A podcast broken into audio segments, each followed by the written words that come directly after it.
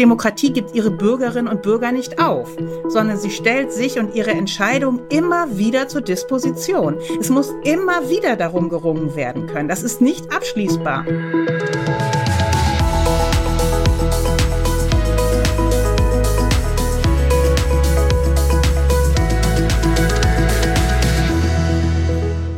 Könnte in diesen Tagen den Eindruck bekommen, dass ein tiefer Riss durch die Gesellschaft geht. Ein Riss, der die Geimpften von denen trennt, die sich nicht impfen lassen wollen in der Pandemie. Außerdem sind an diesen Wochenenden im Dezember vielerorts zu beobachten, angemeldete oder auch nicht angemeldete Demonstrationen von Corona-Gegnern, teils auch mit Ausschreitungen. Wie steht es also um unsere Gesellschaft Ende 2021? Bricht sie zunehmend auseinander oder wird die gesellschaftliche Spaltung nur herbeigeredet und es steht eigentlich insgesamt gut um unseren Zusammenhalt? Das sind Fragen, die wir gleich besprechen wollen. Aber vorab, herzlich willkommen zu unserer neuen und elften Folge unseres Podcasts Zukunft gestalten. Jochen Arns und ich haben uns dazu heute zwei Gäste eingeladen und einen kennen wir sogar schon ganz gut. So viel vorab. Hallo Jochen. Ja, Malva, das ist wirklich viel Gesprächsstoff, interessanter Gesprächsstoff und ähm, deshalb haben wir sehr gerne zum zweiten Mal unseren Kollegen Kai Unzicker aus der Bertelsmann Stiftung eingeladen, den Experten für gesellschaftlichen Zusammenhalt. Darüber freuen wir uns sehr. Wir haben mit Kai ja schon Anfang des Jahres über das Thema gesellschaftlicher Zusammenhalt gesprochen und Wer hätte damit gerechnet? Ich weiß nicht, ob ihr, ob Sie damit gerechnet hätten, dass wir am Ende dieses Jahres wieder in einer solchen Situation stecken, in diesem, nach diesem vollen Pandemiejahr 2021. Kai vielleicht auch nicht. Darüber wollen wir mit ihm reden. Hallo und herzlich willkommen zurück bei uns bei Zukunft gestalten, lieber Kai. Hallo Malva, hallo Jochen. Schön, dass ich wieder mit dabei sein darf. Ja, das freut uns auch sehr und wir freuen uns vor allem darüber, dass wir diesmal als weitere spannende Gesprächspartnerin Professor Nicole Deitelhoff an unserer Seite haben. Sie ist Friedens- und Konfliktforscherin und Professorin an der Goethe-Universität in Frankfurt. Und seit 2020 leitet sie auch das neue geschaffene Forschungsinstitut Gesellschaftlicher Zusammenhalt. Also passt es sehr gut. Liebe Nicole, ebenfalls herzlich willkommen und schön, dass du bei uns bist. Ja, schönen guten Morgen. Ich freue mich auch. Guten Morgen, Nicole, auch von mir. Kai, du warst schon mal bei uns im Podcast im März dieses Jahres. Wenn wir uns nochmal verdeutlichen, was gesellschaftlicher Zusammenhalt eigentlich bedeutet, nämlich Nachbarschaftshilfe, Unterstützung von Freunden, Unterstützung aus der Umgebung, dass man Menschen hat, die sich um einen selbst und um das Gemeinwohl kümmern, ja, dass man auch in Kommunen sich engagieren kann, in den Gemeinden, in den Städten, in Jugendheimen, in Sportvereinen, eben allgemein in der Gemeinschaft. Da sagtest du zu uns Anfang 2021 zum Stand unseres gesellschaftlichen Zusammenhalts, ich bin Optimist. Du hast natürlich auch auf Probleme hingewiesen, aber du hast gesagt, du bist Optimist. Und ich muss sagen, was sagst du jetzt, da das Jahr 2021 zum Ende neigt? Ich bin gespannt, ob wir hier im Podcaststudio noch einen Optimisten haben. Ich bin immer noch Optimist. Das freut und, mich, Kai. Das freut mich. und Optimismus ist ja gerade dann wichtig, wenn es auch äh, in schwierigen Situationen etwas turbulenter zugeht. Und ich glaube, ich bin deshalb Optimist, weil man sich mal so zwei Dinge anschauen muss. Das eine ist, äh, wir erleben in den letzten ein, drei Viertel äh, Jahren ähm, eine absolute Ausnahmesituation. Diese Pandemie, diese Krise ist etwas, das haben die meisten Menschen, die in diesem Land leben, so noch nicht erlebt. Das haben die meisten Menschen auf der ganzen Welt nicht erlebt. Und dafür, dass wir in einer so tiefen Krise stecken, funktioniert diese Gesellschaft doch hervorragend. Also das muss man sich ja einfach mal vor Augen halten. Und der zweite Punkt, der mich optimistisch stimmt, ist, äh, wenn wir uns die Situation in Deutschland anschauen, äh, und sie mit anderen Ländern vergleichen, dann würde ich auch sagen, also im Vergleich zu den gesellschaftlichen Konflikten, zu den Spaltungen, die wir meinetwegen in den USA sehen äh, oder auch in anderen Ländern, ist das in Deutschland doch alles noch ganz zivilisiert und ähm, eigentlich auch sehr, sehr positiv und solidarisch. Kai, darf ich da mal was nachfragen? Du hast ja, als du damals bei uns warst, erzählt, dass die Deutschen eigentlich mit den Maßnahmen gegen die Pandemie relativ zufrieden sind, ähm, dass das funktioniert hat. Und wie hat sich das entwickelt? Dann ist das so geblieben? Na, wenn man sich das über die Zeit anschaut, dann sieht man da ja Schwankungen. Also man sieht gerade am Anfang der Pandemie, also im letzten Jahr, Anfang des Jahres, äh, große, äh, zu, also großes Zutrauen, dass die Politik das alles richtig macht und auch eine sehr positive Einstellung, ja, wir müssen jetzt irgendwie die Zahlen runterbekommen, man muss irgendwie die Pandemie bekämpfen. Dann irgendwann hat die, äh, haben die äh, Inzidenzen äh, abgenommen. In dem Moment war dann auch plötzlich dieses Gefühl da, naja, vielleicht ist das alles übertrieben, jetzt müssen wir ein bisschen äh, bei den Maßnahmen ja gegensteuern. Und so schwankt das immer äh, mit der Entwicklung der Pandemie und auch jetzt gerade, wo wir äh, jetzt zum Ende diesen Jahres sehen, dass mit der äh, Omikron-Variante die Bedrohungslage wieder anders wird, da stimmen auch die meisten Leute wieder zu, dass es eben Maßnahmen braucht, um die Pandemie zu bekämpfen. Und da sehen wir eigentlich auch überwiegende äh, Mehrheiten, die da mitgehen. Dann wollen wir Nicole mal ins Gespräch mit reinholen. Wie geht denn die Politik aus deiner Sicht mit dem Konflikt um und was ist von dieser neuen Regierung, die wir seit kurzem haben, zu erwarten bei dem Thema? Ja, also äh, Politik ist ja nicht sozusagen angetreten, um die, um die Krise alleine lösen zu können. Ne? Das ist nicht ihre Aufgabe. Aber was Politik machen muss, ist, äh, die Gesellschaft zusammenzubringen und ihre Kooperation zu sichern.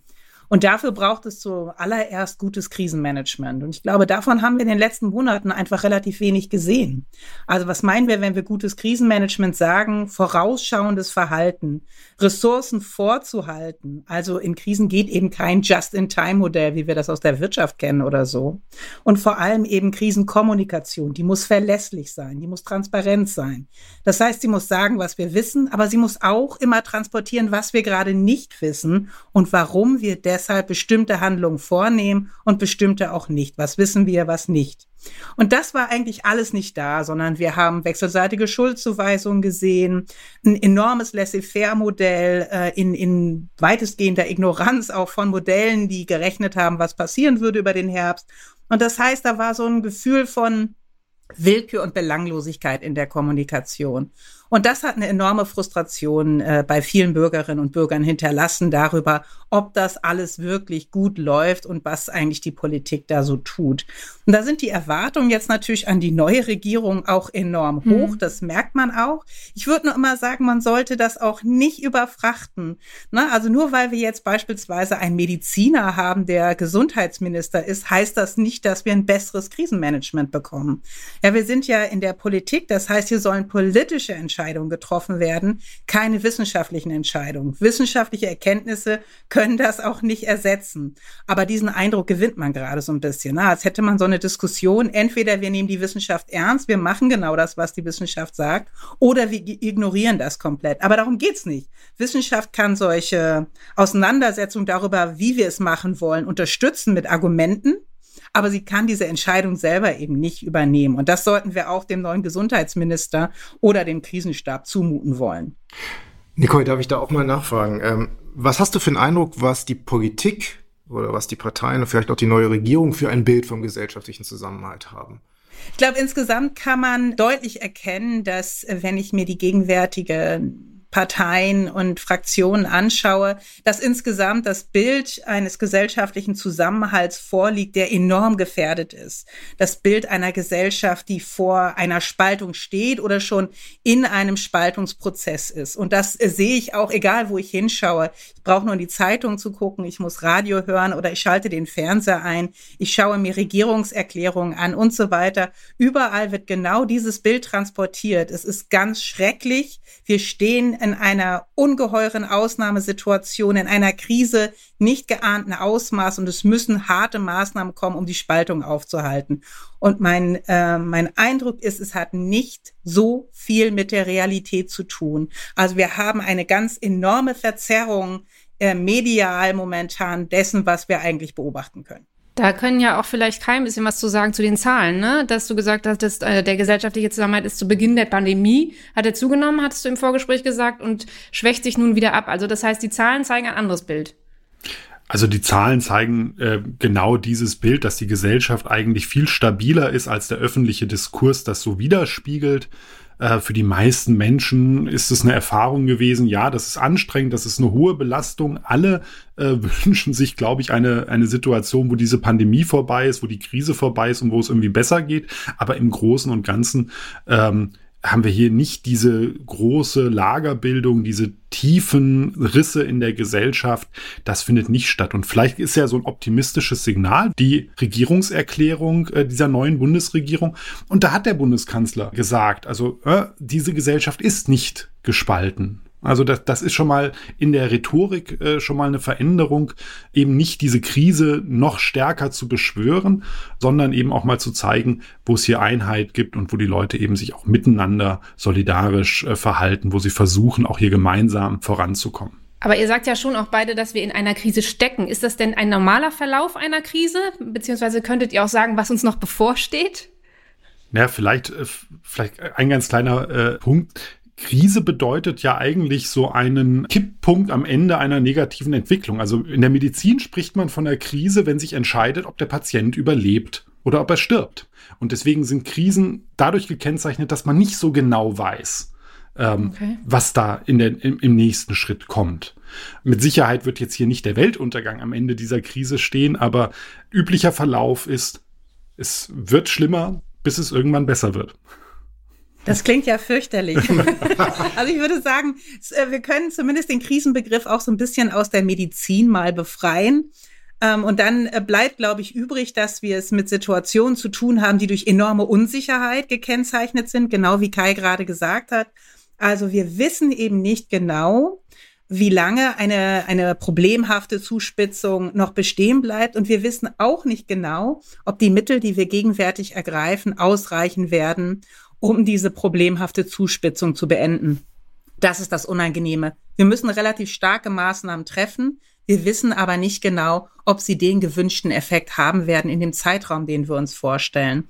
Und das heißt momentan, anders als wir uns das vielleicht gewünscht hätten, als wir es vielleicht auch prognostiziert haben, stecken wir noch mitten in dieser Krise.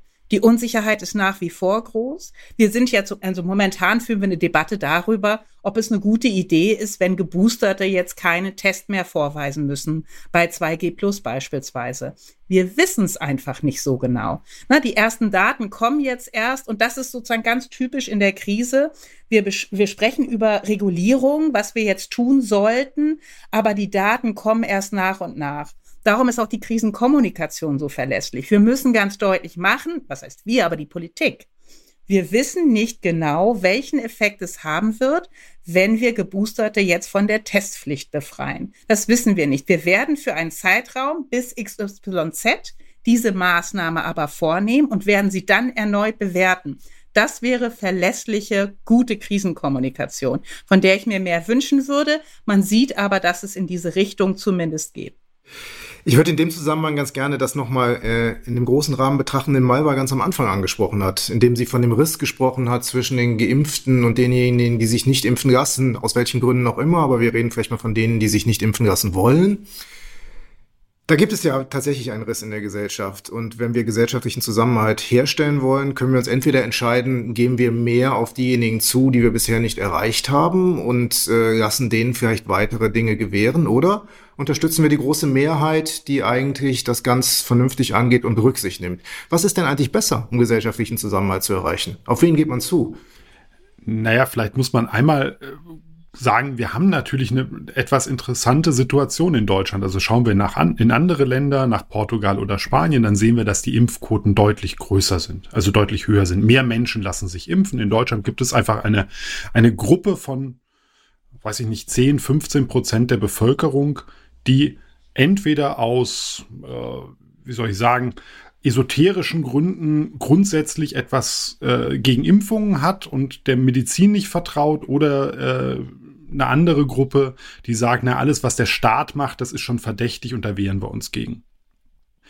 So, und jetzt ist die Frage, was kann man tun, um diese Gruppe entweder dazu zu bewegen, sich auch impfen zu lassen. Und da haben ja Umfragen beispielsweise des Gesundheitsministeriums gezeigt, es gibt da auch einen gewissen Anteil, also vielleicht nicht alle von diesen 10, 15 Prozent, die nicht geimpft sind, die aber auch sagen, ich würde mich auch nicht impfen lassen. Egal mit welchem neuen Argument ihr kommt oder welche Bedingungen sich verändern. Ich will das nicht. Und dann ist die Frage, kann man solchen Gruppen dann noch Zugeständnisse machen? Oder müssen wir dann irgendwann an den Punkt kommen, wo wir sagen, ja, wir wollen aber diese Pandemie bewältigen, wir wollen irgendwie die Krankenhäuser äh, äh, leer bekommen und wir wollen die Mehrheit schützen. Und äh, womöglich muss man dann irgendwann auch tatsächlich härtere Entscheidungen treffen. Und wir diskutieren ja nicht zu Unrecht jetzt über so Fragen wie, müsste es vielleicht eine Impfpflicht in bestimmten Berufen geben, in bestimmten Einrichtungen. Und das ist zum Beispiel etwas, ich bin mir nicht sicher, ob wir dieses Thema diskursiv in der Gesellschaft lösen können, wenn es um diese letzten zehn Prozent vielleicht geht, die ganz grundsätzlich nicht mehr darüber diskutieren wollen, ob die Impfung hilft oder nicht beispielsweise. Also das heißt dann aber, gesellschaftlichen Zusammenhalt stellt man eher dadurch her, dass man auf die Mehrheit guckt, die Rücksicht nimmt. Na, ich glaube, dass es nicht besonders gesellschaftlich zusammenhaltsfördernd ist, wenn äh, die Krankenhäuser eben ihre, ihre Arbeit nicht mehr erledigen können, wir eine hohe Sterberate haben und Menschen, die alles bisher getan haben, um dieser Pandemie Herr zu werden, die sich haben impfen lassen, die ihre Kontakte beschränkt haben, die ihre Kinder zu Hause betreut haben im Homeschooling, wenn die plötzlich merken, okay, aufgrund einer, einer Minderheit, die sich nicht mehr äh, am, an einem rationalen Diskurs beteiligen möchte. Wegen einer Minderheit scheitern wir in der Pandemiebewältigung. Ich glaube, das ist tatsächlich äh, genauso eine große Belastung für den Zusammenhalt wie die Frage, äh, ob da jemand äh, den Eindruck hat, er wird in seinen Freiheitsrechten zu sehr eingeschränkt. Vielleicht kann ich da mal einhaken. Weil äh, ich finde, es ist ein ganz wichtiger Punkt und den muss man, äh, dem glaube ich, muss man ein bisschen Zeit widmen. Ähm, man hört momentan ganz viel in öffentlichen Debatten. Man dürfe nicht auf diese kleine Minderheit hören, sondern man müsse Politik für die übergroße Mehrheit machen. Und wenn man das tue, dann würde auch das, was wir vielleicht momentan als Gefahr einer Spaltung erleben, ich würde sagen einer massiven Polarisierung, dann würde sich das auch wieder geben. So als, als wäre es einfach nur eine Frage, dass wir eine Entscheidung treffen und die durchsetzen. Und dann ist die Pandemie irgendwie effektiv bewältigt und gut ist. Die Gesellschaft ist wieder ganz bei sich. Und das ist natürlich eine Illusion. Also die Impfpflicht, sollte sie denn kommen, wird die Polarisierung natürlich nicht beenden. Und sie wird auch die Radikalisierung in diesem kleinen Teil der Bevölkerung, über den wir gerade sprechen, den Kai gerade nochmal beschrieben hat, auch befördern. Genau das erleben wir ja gerade. Also die Aufmärsche, die Fackelaufmärsche, die Spaziergänge, die ähm, Mordkomplotte oder Verschwörungen, die wir bei Telegram oder so erleben, das ist Ausdruck einer Radikalisierung in diesem sehr kleinen Teil der Bevölkerung. Das das ist nur für sich genommen erstmal kein Argument gegen eine Impfpflicht gegen eine starke Entscheidung. Aber, und das wäre mir ganz wichtig, es macht eben auch deutlich, dass wir uns nicht auf dieser, und das ist auch imaginiert, auf dieser übergroßen Mehrheit von 80 Prozent oder 85, sagen wir sogar 90 Prozent ausruhen können und sagen, damit ist doch dem demokratischen Prinzip Genüge getan. Wenn eine so übergroße Mehrheit sich beispielsweise für eine allgemeine Impfpflicht aussprechen würde, dann ist doch alles gut. Wir können keine Politik für 10 Prozent machen. Das funktioniert in der Demokratie so eben nicht. Also, und das liegt an zwei Dingen, glaube ich. Das eine ist, Demokratie gibt ihre Bürgerinnen und Bürger nicht auf, sondern sie stellt sich und ihre Entscheidung immer wieder zur Disposition. Es muss immer wieder darum gerungen werden können. Das ist nicht abschließbar. Und das liegt daran, dass zum einen natürlich übergroße Mehrheiten falsch liegen können. Das gab es schon und das wird es immer geben. Es gibt keine Wahrheitsansprüche über großer Mehrheiten. Das nächste ist, wir reden über Entscheidungen in einer Demokratie und die sind politisch. Und das heißt auch, politische Entscheidungen können sich gegen wissenschaftliche Einsichten stellen. Diese Freiheit ist politischen Gemeinschaften immer gegeben. Muss sie auch, damit sie sich als demokratische Gemeinschaften verstehen können. Deswegen müssen wir tatsächlich, auch wenn das so ermüdend ist und so wenig zielführend, tatsächlich immer weiter darum ringen, ob das die richtige Entscheidung ist, was es für Einwände dagegen geben könnte, wie lange, wie stark und so weiter. Das ist eine Frage, die wir nicht aufgeben können. Aber um das alles auszuhalten, glaube ich, ich glaube, da kommen wir zu einem weiteren wichtigen Punkt, von dem ihr gesprochen habt, nämlich das Thema Vertrauen. Ich meine, da muss man relativ robust sein und das auch alles durchhalten. Und ihr habt gesagt, wir wissen nicht, wo wir stehen. Das kann noch lange dauern.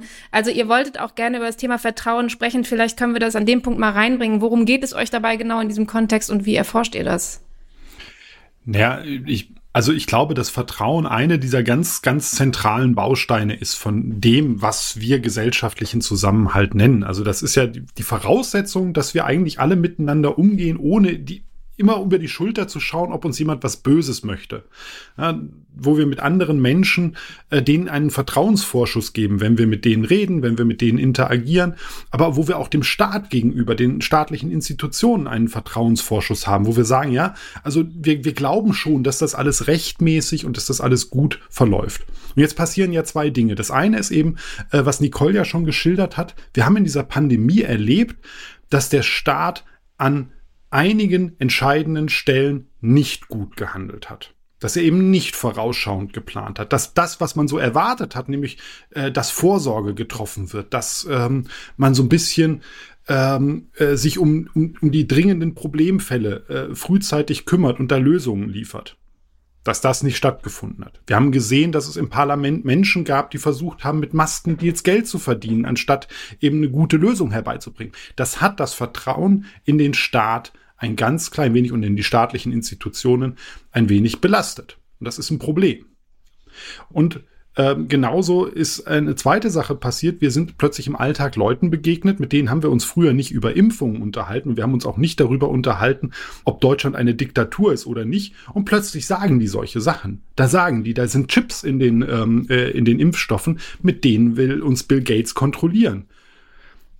Da verlieren wir dann plötzlich auch das Vertrauen, weil jetzt denken wir drüber nach, was sind das eigentlich für Leute, mit denen wir zusammenarbeiten und mit denen wir uns so treffen. Auch das ist eine Belastung. Und jetzt haben wir diese Gruppe über die wir gerade gesprochen haben, diese 5 bis 10, 15 Prozent der Menschen, die dagegen sind. Aus welchen Gründen auch immer. Und deren Strategie ist es eigentlich auch, hauptsächlich Misstrauen zu sehen. Also immer wieder die Frage zu stellen, seid ihr euch denn eigentlich sicher, dass dieser Impfstoff wirkt? Seid ihr euch eigentlich sicher, dass das hier nur darum geht, eine Pandemie zu bekämpfen? Und geht es hier nicht wirklich eigentlich darum, äh, hier Macht auszuüben oder Kontrolle auszuüben? Geht es hier nicht eigentlich darum, Meinungsfreiheit einzuschränken? Die müssen gar keine guten Antworten haben. Die müssen gar keine guten Argumente im demokratischen Diskurs haben. Für deren Strategie reicht es völlig aus, Misstrauen zu sehen. Misstrauen am Wohlwollen der Politik, Misstrauen an der, an, der, an der Vertrauenswürdigkeit der politischen Institutionen, Misstrauen an der Redlichkeit der Medien und so weiter und so weiter und so weiter. Und das ist eine ganz große Gefahr, wo ich auch ehrlich gesagt nicht weiß, ähm, was mit diesem Vertrauen, das wir so dringend brauchen in der Gesellschaft, am Ende der Pandemie passiert ist. Weil es ist einfacher, Vertrauen kaputt zu machen, als es wieder aufzubauen. Ja, also kann ich nur zustimmen. Ich würde wahrscheinlich äh, sagen, dass es deswegen nicht darum geht, dass wir die Unsicherheit einfach vom Tisch nehmen oder darum geht, jetzt Informationen irgendwie dagegen zu setzen, sondern dass es eigentlich darum geht, äh, das hatte ich vorhin schon gesagt, Krisenkommunikation, das Ausmaß der Unsicherheit immer mit zu thematisieren. Es geht darum, äh, unserem Gegenüber zu vermitteln, ja, es gibt Dinge, die wissen wir nicht und deswegen ergeben sich bestimmte Handlungsoptionen, die wir jetzt machen können, die wir vollziehen können. Bestimmte andere sind damit ausgeschlossen.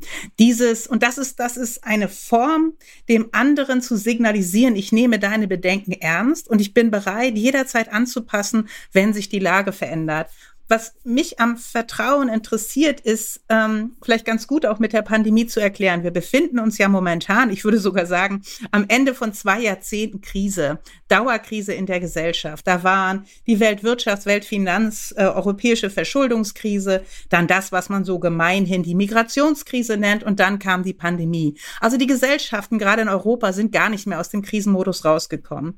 Und ähm, tatsächlich ist auch auch etwas, was wir für die Zukunft in Rechnung stellen müssen. Wir kommen nicht mehr in so ruhige Fahrgewässer hinein, dass wir sozusagen äh, keine Krisen mehr erleben, sondern ähm, wir werden uns darauf einstellen müssen, wir tun das gerade auch schon, dass wir eigentlich von Krise zu Krise gehen und Konflikte dementsprechend uns begleiten werden darüber, wie wir sie lösen wollen, ähm, wer mit ins Boot zu holen ist für die Lösung und so weiter und so fort. Wenn das aber unsere Realität ist, dann stellt sich doch eine ganz entscheidende Frage. Wie kann man denn wenn man im Dauerkrisen- oder auch Konfliktmodus ist, dennoch hinreichend Vertrauen ineinander entwickeln oder aufrechterhalten, damit man zusammenleben kann. Und ich glaube, dass man eben sehr gut erkennen kann, dass dafür ganz bestimmte Mechanismen der Konfliktbearbeitung notwendig sind. Eben den anderen ernst nehmen. Ähm, dafür zu sorgen, dass er immer wieder die Möglichkeit, oder sie natürlich, immer wieder die Möglichkeit zum Einspruch hat. Also dass Themen immer wieder hervorgezogen werden können. Dass wir äh, uns in einem, ja, in, in gewisser Weise im dauerhaften Revisionsmodus befinden. Das ist unangenehm, das ist anstrengend, aber ich glaube, es geht nicht anders. Was ich aber an der Stelle, pardon, was ich an der Stelle total wichtig finde, ist aber, dass zu dieser Auseinandersetzung und diesen Konflikten es eben nicht dazu gehört, mit Fackeln vor das Haus von Politikern zu ziehen, dass es nicht dazu gehört, äh, quasi Todeslisten anzulegen und sich zu überlegen, wenn wir denn an die Macht kommen, wen verurteilen wir alles zum Tode.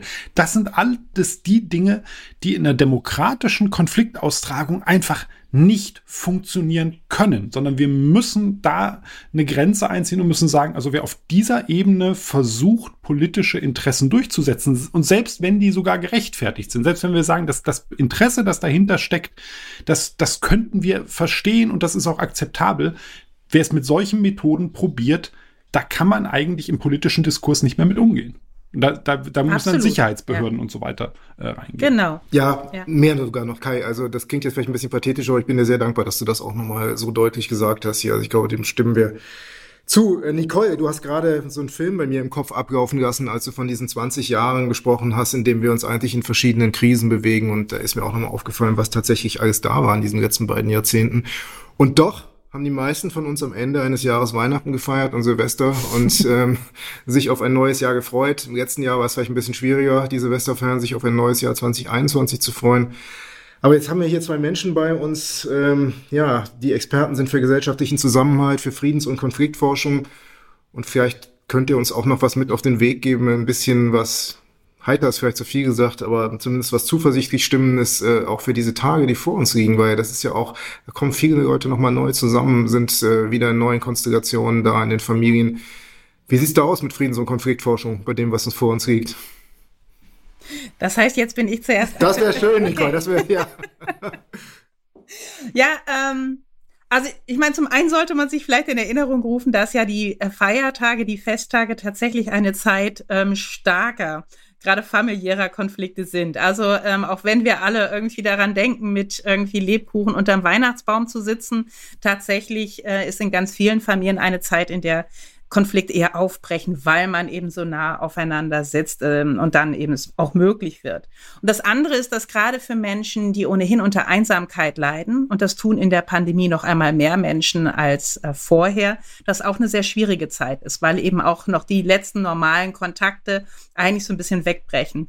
Darum würde ich wahrscheinlich sagen, äh, würde so ein bisschen tatsächlich appellieren, wenn Sie äh, mit jemandem, den Sie kennen, schon länger nicht gesprochen haben, jetzt ist die Zeit, ihn oder sie anzurufen, wenn Sie Bekannte haben, von denen Sie wissen, dass sie allein sind. Jetzt ist die Zeit, sie anzurufen. Jetzt ist die Zeit, ihnen ein Päckchen sch zu schicken oder sie einfach zum Lächeln oder zum Lachen zu bringen. Es gibt keine bessere Zeit, um das zu tun, denn für diese Menschen beginnen eine durchaus anstrengende ein bis zwei Wochen. Und das andere ist für all die anderen, äh, die äh, das vielleicht schon erledigt haben, denen wünsche ich tatsächlich viel Besinnung, Ruhe und Erholung unterm Weihnachtsbaum mit Plätzchen, Geschenken oder was auch immer sie erwartet dass sie eben Kraft schöpfen und neuen Mut für die Auseinandersetzung darum, wie es weitergehen soll, welche Lösungen wir brauchen in dieser Pandemie. Denn die werden nicht aufhören mit dem Jahreswechsel, sie werden uns begleiten. Und dann ist es aber Zeit, ganz frisch ins neue Jahr zu starten und wieder mit neuem Mut auch diesen Streit zu suchen. Ja, danke, Nicole. Kai, also ich unterschreibe das alles. Also ich finde, das ist, glaube ich, das ist echt ganz, ganz wichtig. Also dass man äh, die, diese Chance auch nutzt, äh, das zum Anlass zu nehmen, sich nochmal auch die Ruhe zu gönnen, die Gespräche zu suchen. Und wer jetzt Angst hat und sagt, Mensch, an Heiligabend zurück zur Familie. Da treffe ich vielleicht Leute, die ich das ganze Jahr nicht treffe und dann muss ich mit denen über Impfverschwörungsmythen diskutieren oder über die Demokratie in Deutschland und das ist ja so anstrengend und so belastend. Vielleicht so ein ganz kleiner optimistischer äh, Hinweis. Wir haben gesehen, dass die Zustimmung zu Verschwörungsmythen im Verlauf der Pandemie eigentlich abgenommen hat. Also vor der Pandemie haben mehr Leute geglaubt, dass Impfen irgendwie nichts bringt und dass äh, es geheime Mächte im Hintergrund gibt das ist ja verwunderlich. Warum nimmt das ab? Wir haben ja den Eindruck, das ist jetzt ganz viel aufgetaucht. Das, das hat abgenommen, weil wir so viel drüber geredet haben, weil wir viel aufgeklärt haben, weil viele Leute Gespräche darüber geführt haben. Also es lohnt sich dann vielleicht am Heiligen Abend über den Festtagsbraten hinweg dann doch mal mit dem entfernten Onkel oder der entfernten Tante noch mal darüber zu reden, wie Impfung funktioniert und dass es eigentlich gar nicht so schlimm ist. Und vielleicht kann man dann den einen oder anderen noch mal überzeugen, die eigenen äh, Haltungen und die eigenen Vorstellungen zu überdenken denken und damit kann man was Gutes tun und dann lohnt sich die Anstrengung auch. Ach schön, dann haben wir doch noch ein bisschen versöhnliches Ende heute, denn das war schon ein sehr knackiges Gespräch, würde ich sagen, auch ein tolles Gespräch, sehr interessant. Ganz herzlichen Dank dafür und auch wenn wir gelernt haben, dass wir jetzt zwar nur über eine Momentaufnahme gesprochen haben, wir noch mitten in der Krise stecken, sich die Demokratie einigermaßen robust gezeigt hat, aber das Thema Vertrauen wahrscheinlich das Wichtigste auch in Zukunft sein wird, dann war doch die gute Nachricht jetzt am Ende, dass Verschwörungstheorien quantitativ zumindest abgenommen haben, eine sehr, sehr gute Nachricht. Herzlichen Dank von mir. Dankeschön. Ja, danke auch von uns. Ja, danke auch von mir. Und äh, beim Thema Vertrauen können wir natürlich auch sagen, dass ihr alle Vertrauen in uns setzen könnt, weil wir kommen wieder im Januar mit einem neuen Podcast. Und äh, wir freuen uns da schon sehr drauf. Wird eine Überraschung im Januar. Und ähm, ich möchte aber jetzt gerne mit Malva gemeinsam ähm, mich noch bedanken, Malva, oder? Genau. Finde ich auch. Also es ist absolut angebracht, mal bei dieser, nach der Aufnahme der elften Folgen, unserem Redaktions- und Technikteam zu danken, die hier immer im Hintergrund ganz viel wirbeln, alles vorbereiten, begleiten, nachbereiten. Also ein Riesendank geht an Andrea, Christiane, Christine, Stefan, Nathan und Olaf. Vielen lieben Dank. Ohne euch ähm, wäre das alles nur halb so gut oder hätten wir es gar nicht geschafft, natürlich. Auch von mir, Dankeschön. Und an alle Hörerinnen, ähm, wir wünschen euch noch eine ganz schöne vorweihnachtliche Zeit, ein schönes Fest und einen tollen Start in ein neues Jahr und vor allem in diesen Zeiten. Bleibt gesund. Ihr könnt uns überall hören, wo es Podcasts gibt und schreibt uns immer wieder unter podcast.bertelsmann-stiftung.de. Auf bald! Macht's gut. Und tschüss.